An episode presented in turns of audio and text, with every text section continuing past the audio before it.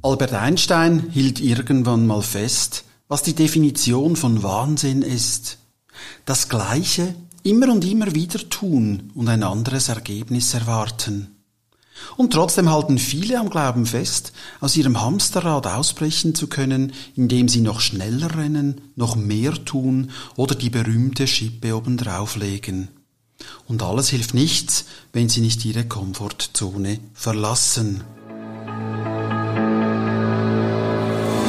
Herzlich willkommen bei Sparring to Go, dem Podcast für starke Geschäftsführung. Auch in dieser Folge für Sie am Mikrofon Reto Gurini mit Gedanken zum Anregen, Nachdenken, Reinfühlen und Weitersagen, damit wir gemeinsam stärker werden, statt alleine kämpfen.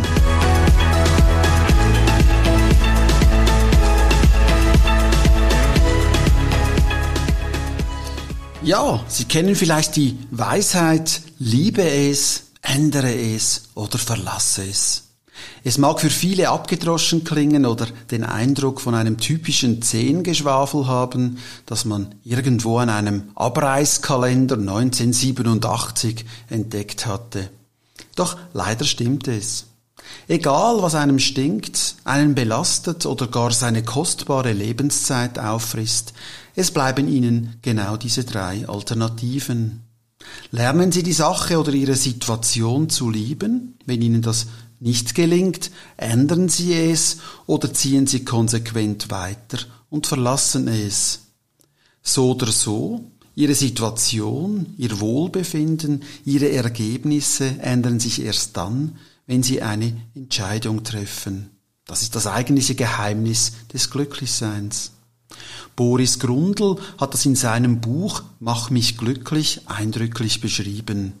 Wer glaubt, sein Glück werde einem von jemand anderen beschert oder würde sich mit immer mehr vom gleichen Tun einstellen, fährt mit 180 Sachen in eine Sackgasse und wird sein Glück niemals auf diese Weise finden.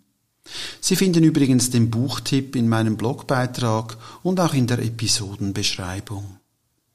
Haben Sie sich schon mal gefragt, wo das herkommt, dass so viele Menschen versuchen, mit dem Konzept immer mehr und immer schneller aus ihrer Überlastung oder Unzufriedenheit zu entfliehen? Vor einigen Monaten hatte ich ein Sparringgespräch mit Susanne S., Geschäftsführerin eines mittleren Betriebes mit rund 70 Mitarbeitern.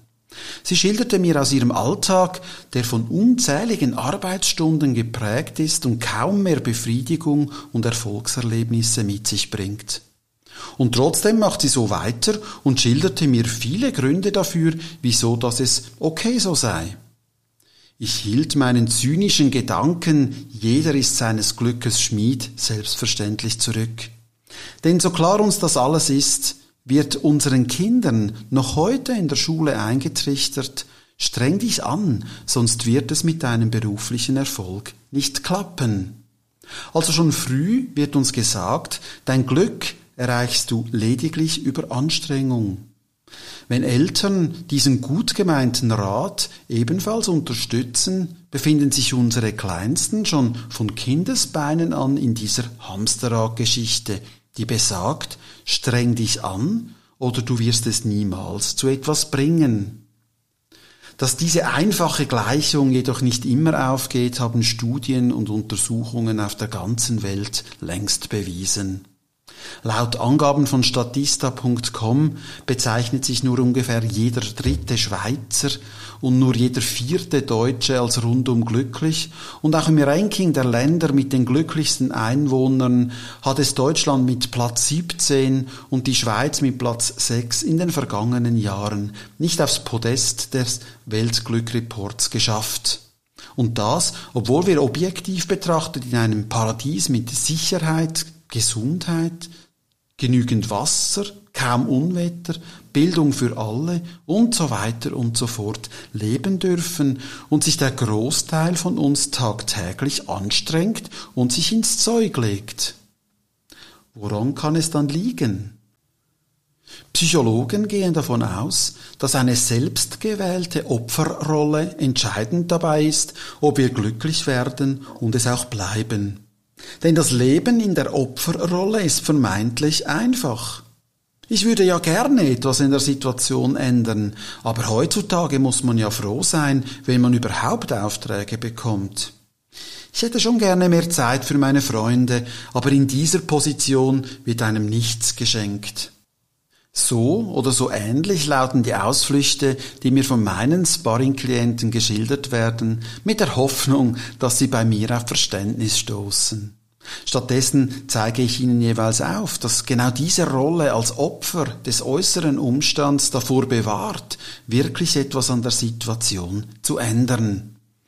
Die Liebe ändere oder verlasses Methode kann daran etwas ändern, indem sie Wege aufzeigt, wie sie aus einer unzufriedenen, verfahrenen Lebenssituation wieder herausfinden und ihre Opferrolle ablegen.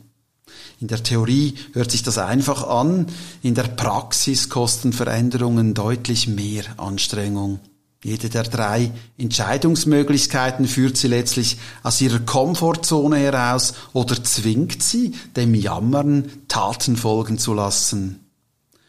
Als ich Susanne S. während unserem Gespräch damit konfrontierte, sah ich, wie sie in ihre Gedanken flüchtete und sich wohl vor Augen führte, dass sie sich damit anfreunden soll, die täglichen zwölf bis vierzehn Stunden in ihrem Büro zu lieben.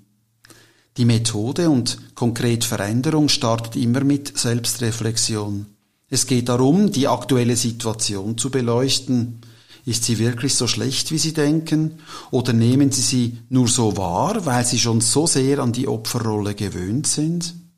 Fragen Sie sich, welche positiven Seiten gibt es in der betreffenden Situation für mich? Würde mir etwas fehlen, wenn ich die Situation ändern oder verlassen würde? Oder hat die Situation negative Folgen für mich? Etwas zu lieben bedeutet auch, dass die Dinge, die sie nicht ändern können, hinnehmen müssen. Also diese schätzen lernen oder wenigstens die guten Seiten an der Situation zu erkennen und annehmen. Damit ändern sie nicht per se die Situation, aber ihre Einstellung dazu. Sie bewegen sich damit aus ihrer Opferrolle heraus und beklag, beklagen nicht weiter ihr Schicksal, sondern beginnen damit, es als angenehmen Teil wahrzunehmen. Sollten Sie bei diesem Schritt zum Ergebnis kommen, dass es bei näherer Betrachtung gar nicht so schlimm ist, wie Sie dachten, hat sich das Problem alleine mit der neuen Betrachtungsweise erledigt. Sie müssen nichts ändern und können die Situation annehmen und lieben, so wie sie ist. Kommen Sie jedoch in Ihren Antworten zum Schluss, dass Sie so langfristig nicht glücklich werden, bleibt Ihnen nur noch die Komfortzone zu verlassen und nicht länger an der aktuellen Situation festzuhalten. Seien Sie an der Stelle ehrlich zu sich selbst, auch wenn Sie der Impuls sofort wieder zur Opferrolle hinzieht. Wenn Sie für die aktuelle Situation keine Freude oder Liebe aufbringen können, begehen Sie den zweiten Weg. Ändern Sie es. Fragen Sie sich, was konkret stört mich an der Situation? Wie soll das Endergebnis aussehen? Kann ich mich selbst vielleicht verändern? Genau diesen Prozess habe ich mit Susanne S während unserer Sparring-Session durchlaufen, was dazu geführt hat, dass sich, wie sie mir in einer E-Mail acht Wochen später mitteilte, ihre Arbeitstage markant verkürzt haben und sich die veränderte Situation auch positiv auf ihre private Beziehung ausgewirkt habe. Denn eines können Sie sich sicher sein, wenn Sie Ihre Situation auf Dauer belastet, schadet sie nicht nur Ihrer Gesundheit, sondern hält Ihre Lebensqualität auf tiefstem Level. Das nimmt in vielen Fällen ihren Anfang mit Schlafstörungen, also unruhige oder langfristig verkürzte Schlafzeit, kann aber auch zu einem veränderten Hormonhaushalt bis hin zu Essstörungen oder nicht selten einem Burnout führen. Spätestens dann, wenn ihre Lebenssituation solche Symptome zeigen und sie es weder lieben noch ändern können, ist es an der Zeit, der Selbstliebe wegen den Weg des Verlassens zu beschreiten.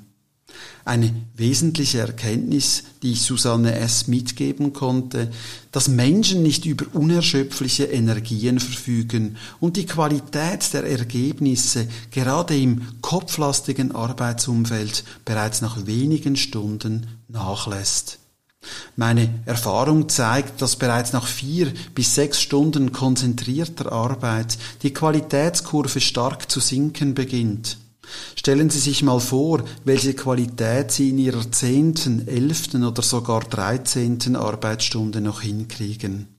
Mit jeder Stunde verlängert sich Ihre Bearbeitungszeit und gleichzeitig reduziert sich auch die Qualität. Damit kann man festhalten, was Sie in Ihrer elften oder zwölften Stunde tun, hätten Sie morgen früh in aller Frische in einem Bruchteil der Zeit bei erheblich höherer Qualität erledigt. Solange Sie in Ihrem Hamsterrad drehen, sehen Sie das natürlich ganz anders und Sie sind von Ihrer Leistung auch spät abends noch überzeugt. Wie der leicht alkoholisierte Autofahrer, der fest daran glaubt, dass seine Reaktionszeit nicht eingeschränkt ist, vielleicht sogar noch besser als im Normalzustand. Hätte Susanne S. an der Stelle es nicht geschafft, ihre Situation grundsätzlich zu verändern, wäre auch ihr der Weg raus aus der Situation geblieben. Hätte in ihrem Falle geheißen, die Stelle mit allen Ängsten und Konsequenzen kündigen und damit zu erfahren, dass nur eine komplett geschlossene Türe wieder eine neue aufstößt. Gerne möchte ich Ihnen zum Abschluss der heutigen Episode Sparring to Go ein kleines Geheimnis lüften, woraus Parkinson sein berühmtes Gesetz abgeleitet hat.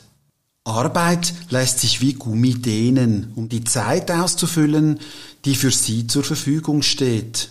Folglich steht die Zahl der Arbeitsstunden in keiner Beziehung zu der zur erledigenden Aufgabe. Sie können gemäß diesem Gesetz also noch viele Stunden an Ihren Arbeitsalltag anhängen oder weitere Personen in Ihrem Unternehmen einstellen. Die erledigte Arbeit wird nicht oder nur beschränkt zunehmen, sondern sie dehnt sich genau in dem Maß aus, wie Zeit für ihre Erledigung zur Verfügung steht. Daher mein Tipp für Sie gerade als Geschäftsführerin oder Geschäftsführer. Planen Sie ab sofort Ihren Alltag nicht nach zu erledigenden Aufgaben, sondern nach verfügbarer Zeit. Tragen Sie sich fixe Arbeitsblöcke in Ihren Kalender ein und sorgen Sie dafür, dass Sie konsequent nach den festgelegten Stunden das Arbeitsumfeld verlassen und sich anderen lebensqualitativen Dingen zuwenden. Sie werden schon bald merken, dass die wirklich notwendigen und wichtigen Dinge erledigt sind und erfolgreiche Führungspersonen sich nicht über geleistete Stunden, sondern die erbrachten Resultate definieren. Acht Stunden Anstrengung sind ausreichend, auch wenn Ihnen vor Jahrzehnten in der Schule etwas anderes gesagt wurde. Selbstverständlich gelten die in dieser Episode gehörten Impulse und Methoden auch für Situationen außerhalb Ihrer Arbeit. Beleuchten Sie unter den Aspekten mal Ihre aktuellen Beziehungen. Nun liegt es an Ihnen, sich diesen Tipp zu Herzen zu nehmen oder weiterhin Ihre kostbare Zeit aufzubrauchen. Lieben, ändern oder verlassen, Sie haben immer die Wahl.